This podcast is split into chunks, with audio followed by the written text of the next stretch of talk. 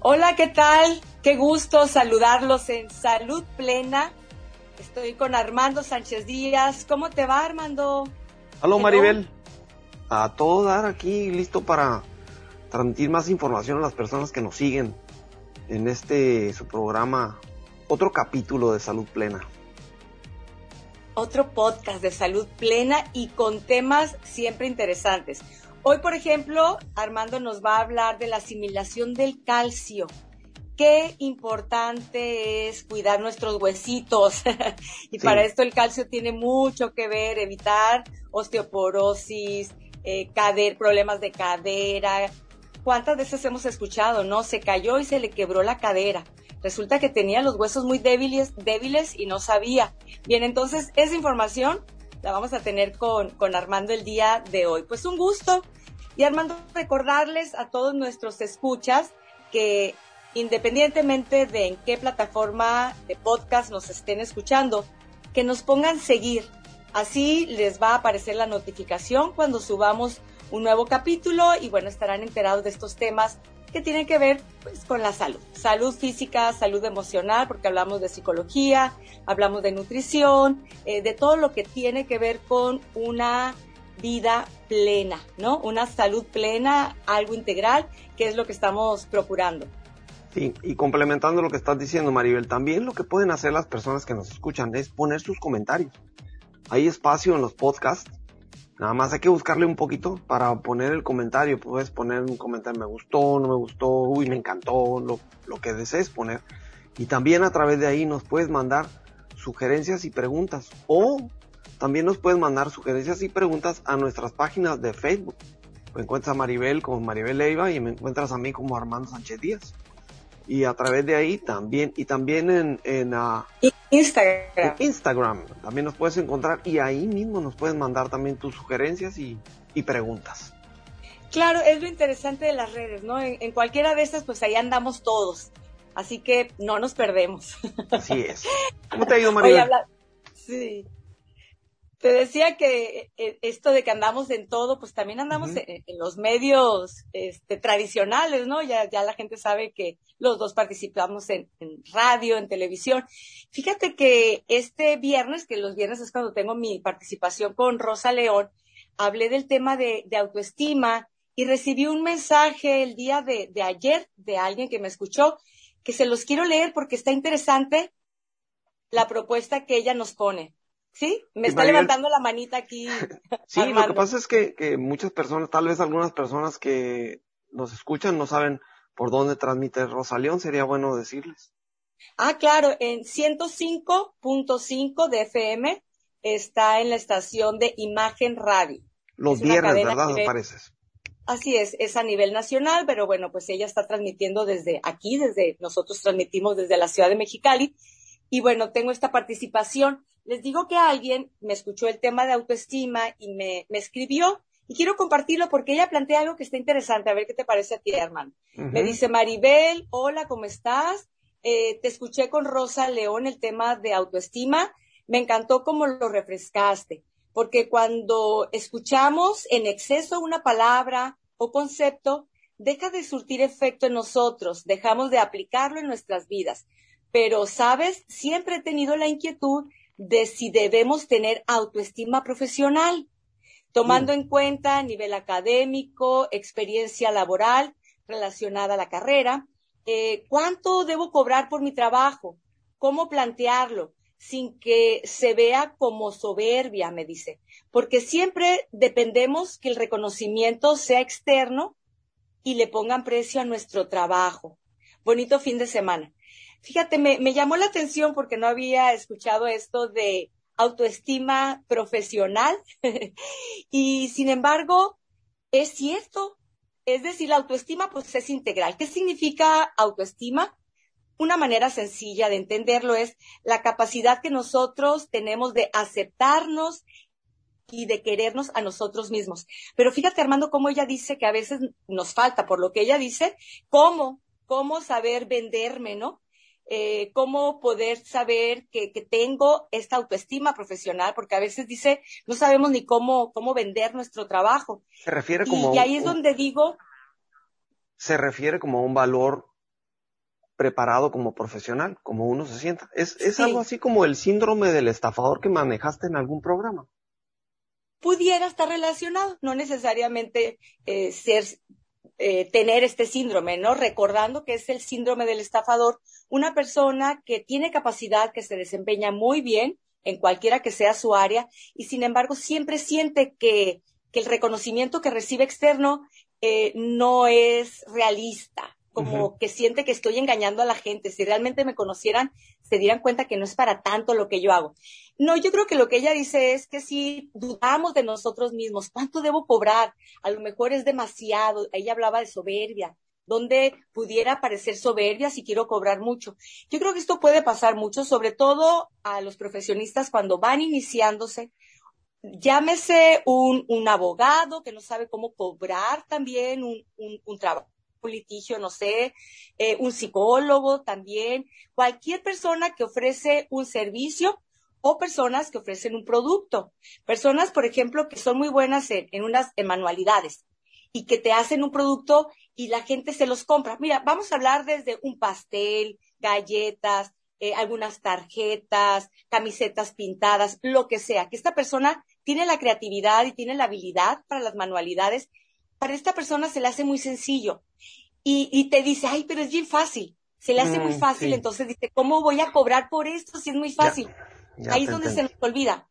Para esta persona es fácil porque tiene la habilidad o porque tuvo los estudios, le dedicó tiempo para su preparación, para estar buscando cuál era la mejor tela o cuál era el, el mejor, la mejor materia prima. Estuvo dedicando tiempo, esfuerzo, este, hasta dinero, hasta lograr hacer el producto como lo hace ahora con tanta facilidad. Pero a veces no valoramos esto y entonces no sabemos cómo cobrarlo. ¿Sí? Entiendo que a esto ella eh, se refiere. Ella parece ser que es profesionista porque habla a nivel académico, preparación, pero en general es lo mismo. Yo creo que sí, muchas veces nos puede faltar esta autoestima profesional para decir, para yo ofrecer esto, como te decía, hay un camino recorrido, de estudios, de preparación, capacitación, tiempo, dedicación, eh, caídas y levantadas y todo esto, y tiene un valor. Nos ayuda mucho cuando nosotros ya lo ponemos en el mercado y empezamos a ver que la gente sí lo adquiere este producto o este servicio y no solo eso, sino porque a veces la gente no te retroalimenta. Hay trabajos que sí la gente retroalimenta, pero hay otros que no, te compran el producto y se van.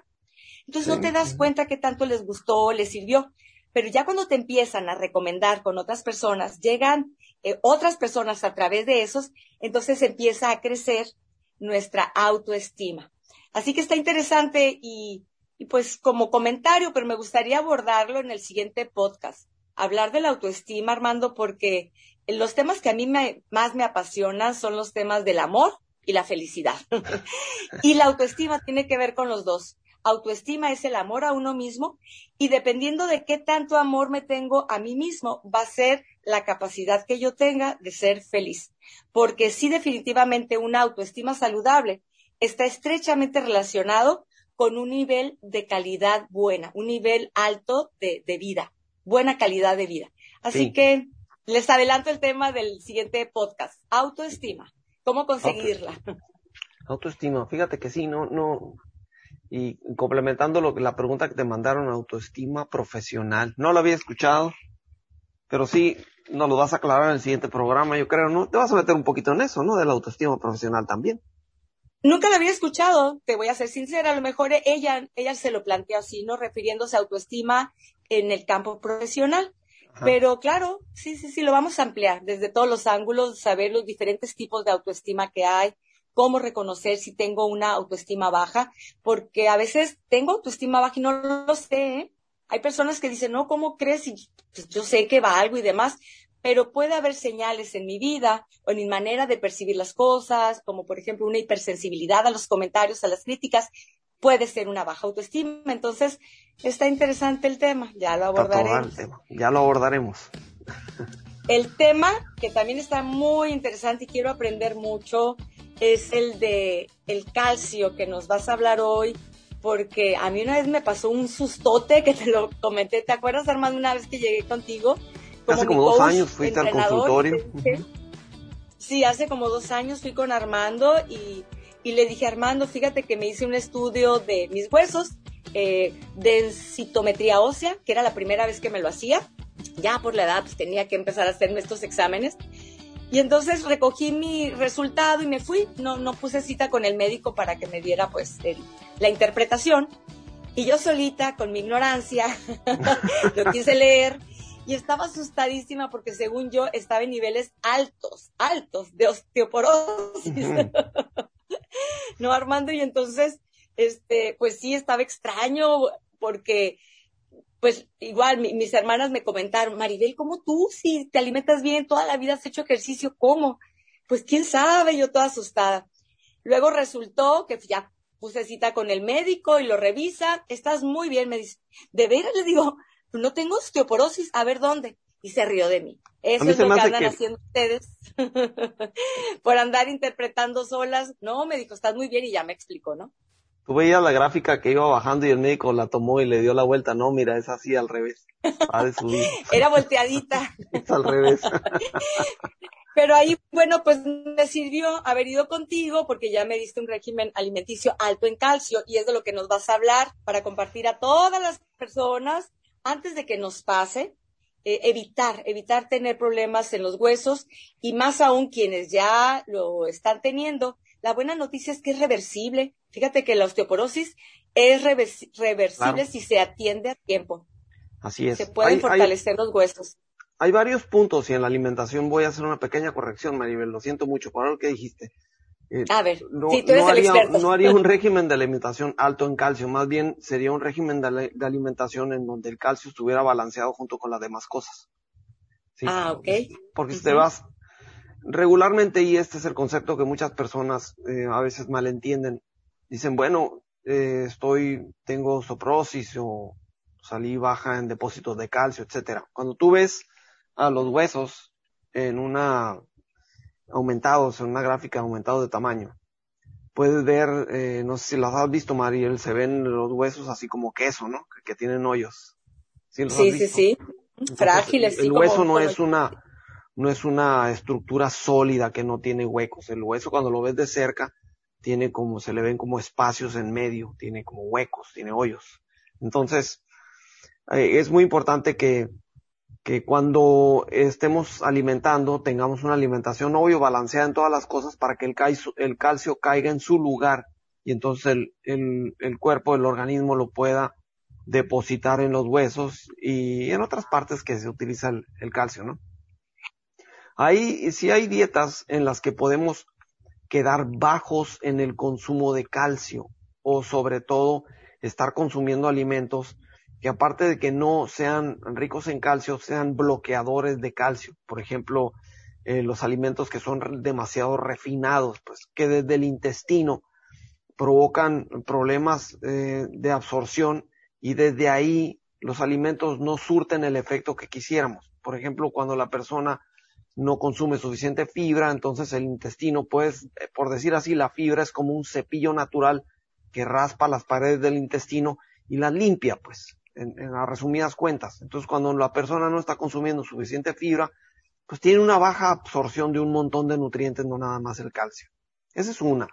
Te voy a mencionar algunos alimentos que contienen calcio y con qué pueden venir eh, complementados o, o agregados algunas vitaminas a eso para que esa absorción del calcio sea más efectiva. Todos hemos escuchado, por ejemplo, de uno de ellos, el más común es la leche. La leche tiene calcio, ¿sí? Que la leche para que tu hijo crezca y etcétera, etcétera, porque los huesitos le van a crecer más. Está bien. La leche también tiene vitamina D. Incluso a veces al, a la leche le agregan vitamina D. Y, y tú ves en el cartón de leche con vitamina D adicionada. Entonces, esto significa que lo que intentan aquí es que el calcio que tiene esa leche tenga mejor fijación en los huesos, porque hay algunas vitaminas que nos sirven como vamos a decir, como ayuda para que el calcio se fije y llegue hasta donde tiene que llegar.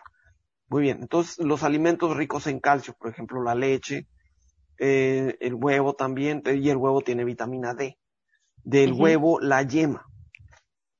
Y aquí voy con el error que cometen algunas personas. Algunas personas lo que hacen es quitar la yema de los huevos porque dicen que la yema tiene mucho colesterol y entonces el señor fue con el médico y le dijo, ¿sabes qué? Pues tu colesterol está elevado. Entonces, ¿qué hace el señor? Pues quita los huevos, ¿sí? Entonces, quitó un buen suministro de vitamina D y calcio. Entonces, esa es, esa es una desventaja.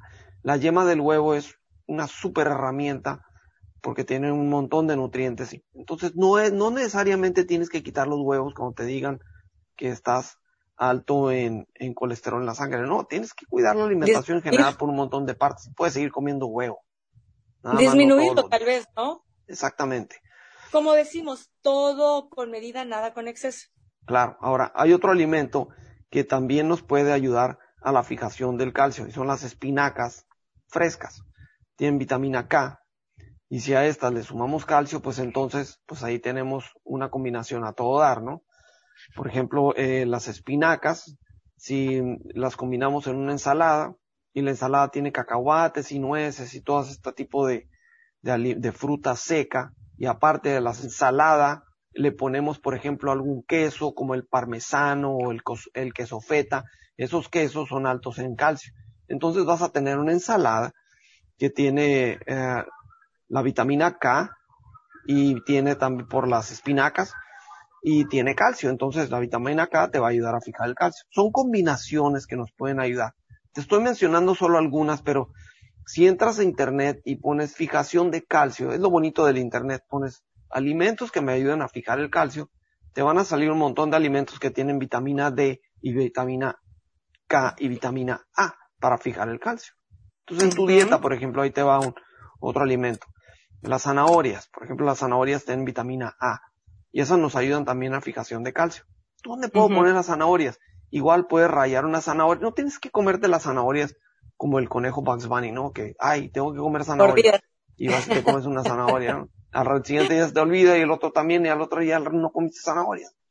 Pero si la, eres creativo y rayas la zanahoria y la dejas ahí rayadita en el, en el refrigerador, en un refractario, la puedes esparcir sobre las ensaladas o rayada la puedes poner sobre un emparedado, un sándwich de jamón con queso que va a tener calcio, queso amarillo o blanco, y aparte le pones la zanahoria rayadita allá dentro del, del sándwich, del emparedado, y vas a tener vitamina A que va a complementar al calcio que trae el sándwich. Entonces, pues ahí tienes, es, es un ejemplo muy sencillo.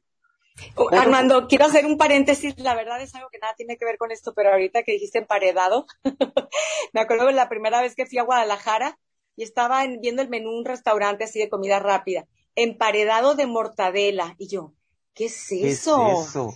Pues era el sándwich de Bolonia. ¿No?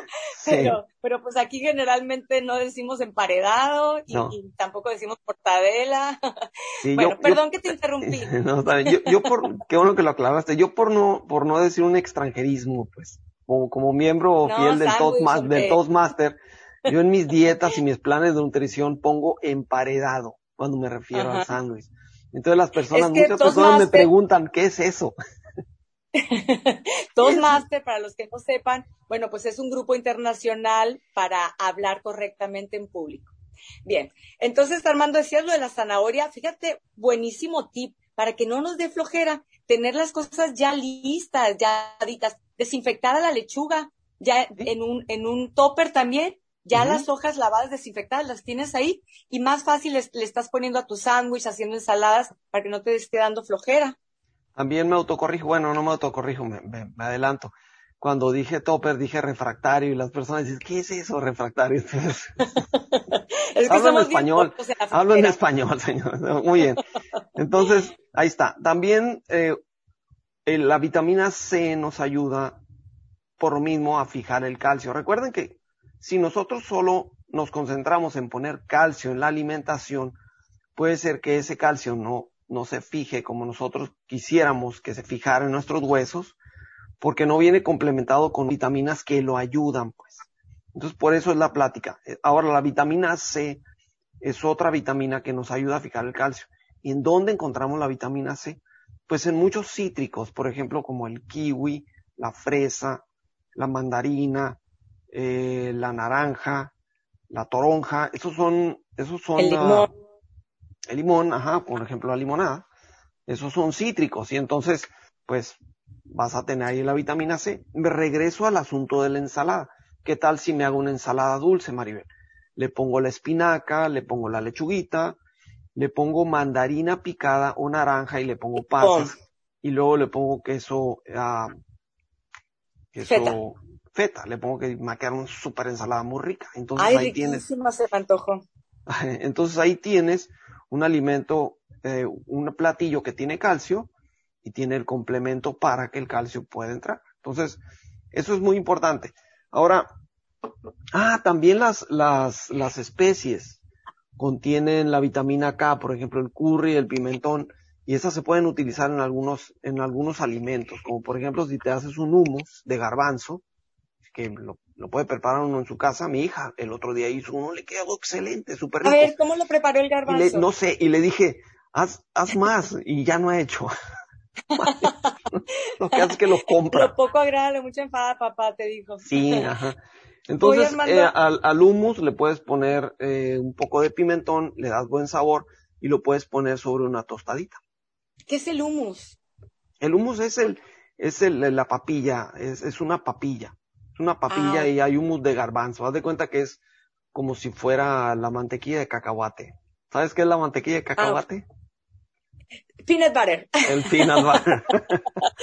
es que fíjate, el humus que yo conozco, por si nos está viendo gente del campo, pues es un fer- es fertilizante, ¿no? Es, Ah. Ahora sí que los residuos de, de qué, de las, ay no, mejor ni digo del, no sé, pero el humus es fertilizante, son desechos. Disculpa mi ignorancia, pero yo creo que eso se escribe diferente, ese hummus que tú te me refieres. No, este el humus que yo me que yo refiero es conozco es. H-U-M-M-U-S. Hummus. Ah, sí, este es sin doble M. Ah, Es el humus que, que yo digo, humus, lo bueno aquí de que estoy frente a la computadora, eh, sustancia compuesta por ciertos productos orgánicos de naturaleza coloidal que proviene de la descomposición de los restos orgánicos y bueno, pues es fertilizante. Ese es bueno, ese no es el hummus que yo digo.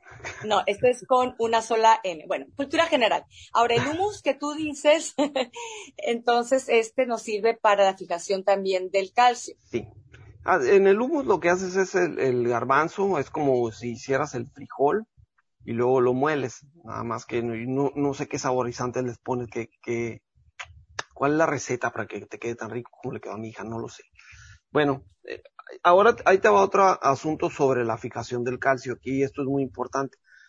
La Nike, la empresa Nike hace muchos estudios en atletas y en personas eh, de diferente índole y diferentes prácticas deportivas y luego eh, le invierte mucho eh, a la investigación. Me gusta. Entonces, cuando tú buscas algo investigador en Nike, te encuentras muchas cosas. Y ellos hicieron un estudio sobre los mejores ejercicios para fijar el calcio en los huesos. Y entonces, esto está muy curioso porque eh, se contradice un poquito con, con lo que hemos escuchado del ejercicio. Por ejemplo, regularmente decimos que no hay que estar haciendo mucho ejercicio de alto impacto.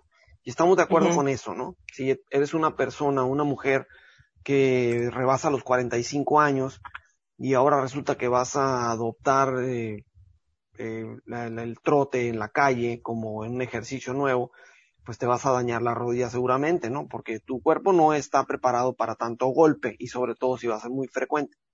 Pero aquí Nike hace estudios muy interesantes sobre el golpe en las articulaciones, pero por intervalos.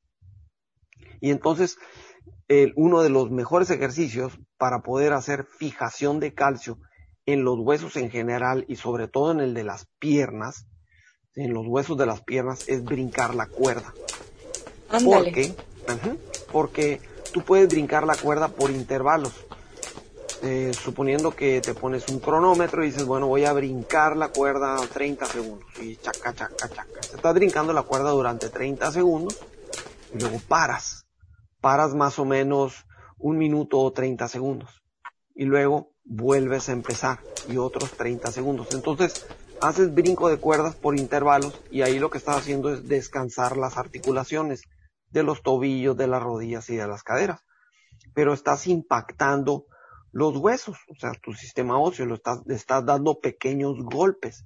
Esos golpes sirven para que genere tu cuerpo demanda de calcio y depósito de calcio en los huesos, para que suceda. Los boxeadores son los que utilizan mucho el ejercicio de brincar la cuerda, ¿no? Es uno de los clásicos entrenamientos, brincar la cuerda. Ahora, fíjate qué buen ejemplo me acabas de dar.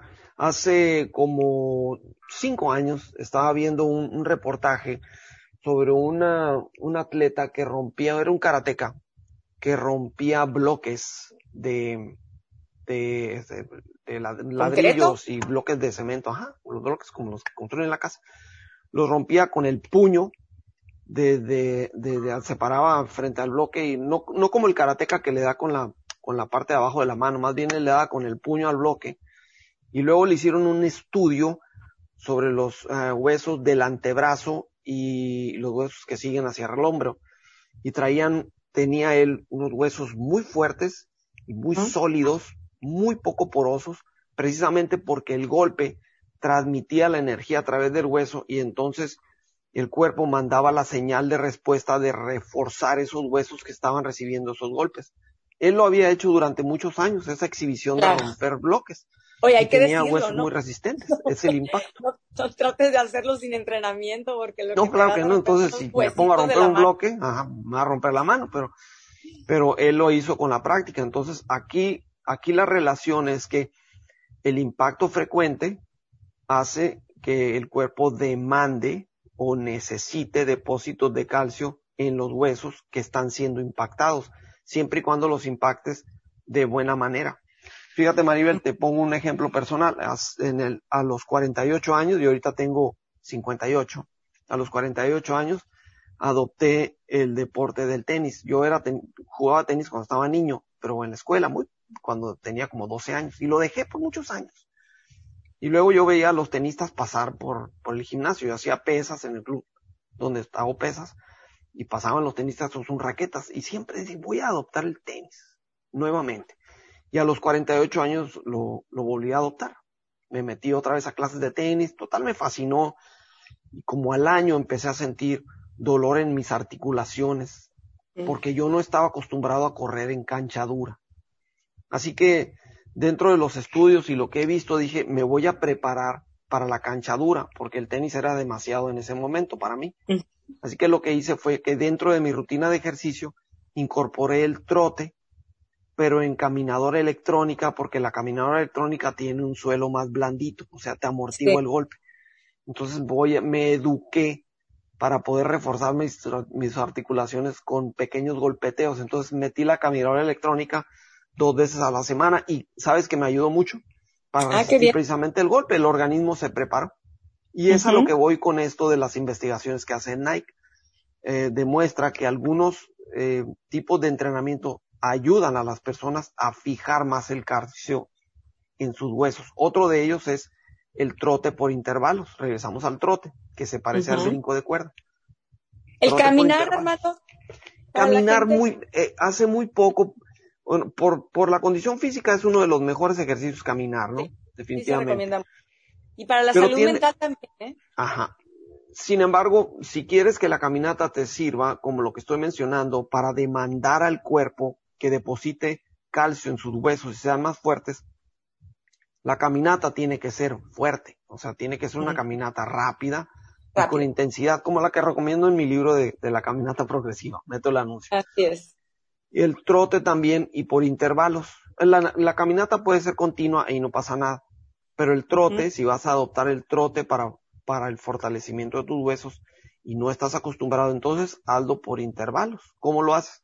Igual que la cuerda, ¿no?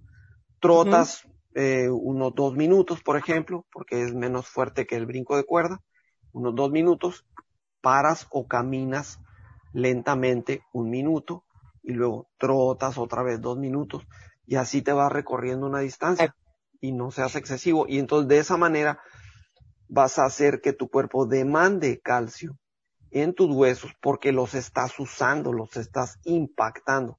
Y si junto con eso metes un plan, una alimentación en donde esté el calcio balanceado y traes esas recomendaciones que te di, pues entonces vas a tener casi casi una reversible en el problema de osteoporosis. ¿Es subir escaleras, Armando? El subir escaleras. Lo, bueno, no tanto porque el subir más bien sería la bajada de las escaleras, porque la bajada de las escaleras es la que te produce el impacto. Sin embargo, aquí Nike, curiosamente, lo menciona, no te la recomienda porque ahí, eh, para una persona grande, el estar subiendo y bajando escaleras, eh, rebasa el riesgo al beneficio. Puede caerse, lastimarse la rodilla. Así es, rebasa el riesgo. Otro también, son tres ejercicios nada más. Uno es el brinco de cuerda, otro es el trote por intervalos y otro es el trote estacionario. O sea que en tu mismo lugar no te muevas. Si no quieres ir afuera, en tu casa hagas trote estacionario sin moverte, nada más ese movimiento de piernas como si estuvieras trotando y que lo hagas por un minuto y luego descansas un minuto y luego otro minuto. ¿La bicicleta estacionaria es, no? ¿No cumple la misma función? No, no, porque ahí estamos hablando de pequeños impactos. Es a lo que me refiero. Cuando te mencioné el, cuando mencioné el, ejemplo del karateca que rompía los bloques, ese es un impacto masivo, ¿sí? Que él, eso no se lo recomendamos a nadie. Él tiene huesos muy fuertes porque lo hizo desde, desde que era adolescente, pues. Nosotros no vamos a empezar por ahí. Nosotros podemos hacer impactos programados, ¿sí? El brinco de cuerda, el trote, y la caminata estacionario en su lugar. Armando, ¿y realizar pesas, ejercicios con pesas también? Ese es el cuarto ejercicio, le atinaste a todas. el, el, el, cuarto ejercicio eh, que ellos recomiendan son las pesas, pero aquí recomiendan las pesas con más o menos algo de peso no estamos hablando de unas pesitas chiquitas. Siempre las, uh, sobre todo las señoras, ¿eh, Maribel? Y no se me van a enojar, pero las señoras siempre que Nos hacemos pato. Voy a hacer pesas. Y es que uso unas pesas chiquitas de tres libras. Y eso no sirve, es muy poco efectivo. Necesitas utilizar unas pesas más o menos de buen, de buen tamaño, de 8 o 10 libras, y hacer los ejercicios con cuidado. O, o irte a un gimnasio y utilizar las máquinas del gimnasio las pesas hacen que tus músculos se contraigan y esa contracción muscular hace que los huesos se flexionen, hacen unas microflexiones los huesos, o sea, muy poquito, pero se, se flexionan como si fueran arcos, ¿sí? Cuando, cuando flexionamos un bíceps del brazo, el, el hueso del brazo se flexiona y se comprime porque, el, porque el, bíceps, el bíceps se conecta a los dos polos del hueso y hace que lo aplaste por el medio, lo, lo comprime. Y eso hace que los huesos son flexibles, pues, y esa flexibilidad, esa continua flexibilidad de estarlos moviendo, aunque no se sienta el movimiento, hacen que los depósitos de calcio se demanden en la estructura ósea del cuerpo. Entonces, esos cuatro, ¿eh? Las pesas son las últimas. Bien. Armando, entonces, recapitulando, me dices qué me faltó para la fijación del calcio en alimentos, decías la leche, la yema del huevo, vitamina K, que la podemos encontrar, por ejemplo, en espinacas, las zanahorias, fresas, kiwis, todos los cítricos, naranjas, limones, toronjas, mandarinas. Decías también las especias, como el humus, que aquí nos dijiste, eh, garbanzos. entre la vitamina K en esas. La vitamina D en la leche, la vitamina D en la yema del huevo. Bueno, pueden buscar vitamina D y les van a salir alimentos de vitamina D, la vitamina A, la vitamina C, la vitamina K. Esas nos ayudan a poder fijar el calcio y los alimentos que contengan el calcio. También he escuchado que las sardinas, el salmón, el atún. Sí. También, también, muy bien. Y en el ejercicio, bueno, nos decías brincar la cuerda como los boxeadores, el trote y el, la caminata continua con caminata estacionaria. caminata, estacionaria y hacer pesas. Con esto entonces vamos a tener huesos eh, más firmes, una mejor fijación de, calcio. Y también, si ya rebasan los 40 años, pregúntale a tu médico, pero muchos médicos dicen, a partir de los 40 años, además de esta buena alimentación, suplemento de vitamina eh, con calcio suplemento de calcio con vitamina D para que lo fije. Pero ahí ya que le pregunten a su médico, ¿no? A partir de qué edad y si les recomienda o no. Sí, algún suplemento que traiga todo el, abanico de vitaminas y que obvio esté el calcio ahí.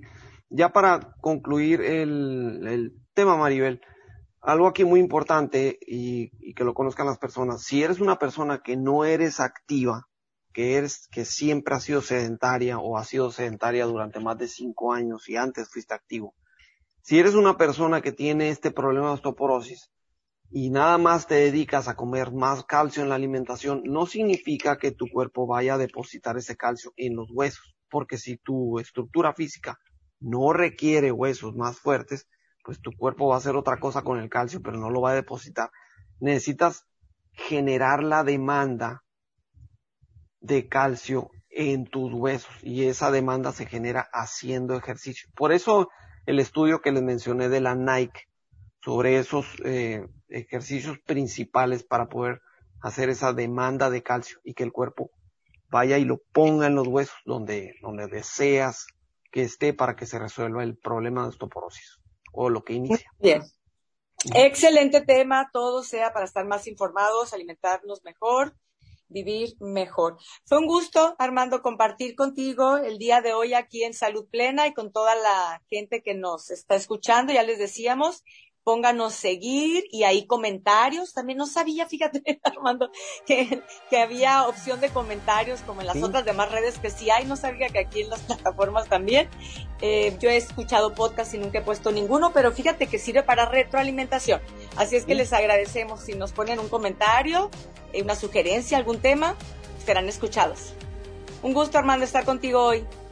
Igualmente Maribel, y por aquí está, nos estamos viendo y esperamos tu, el siguiente programa que vas a hablar sobre autoestima.